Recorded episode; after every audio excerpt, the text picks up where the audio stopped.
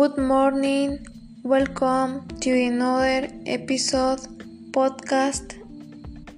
This time I talk a different topic about some examples of the verb to have and to do. Some negative sentences.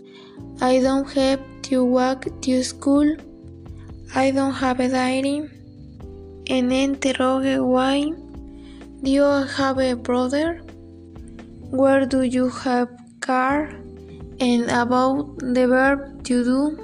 I don't clean my room often.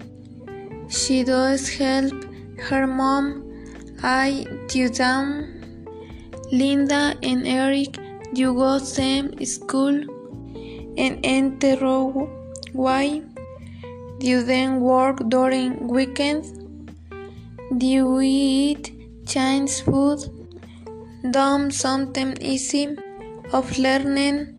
It is complicated for me a bit, but practicing you learn.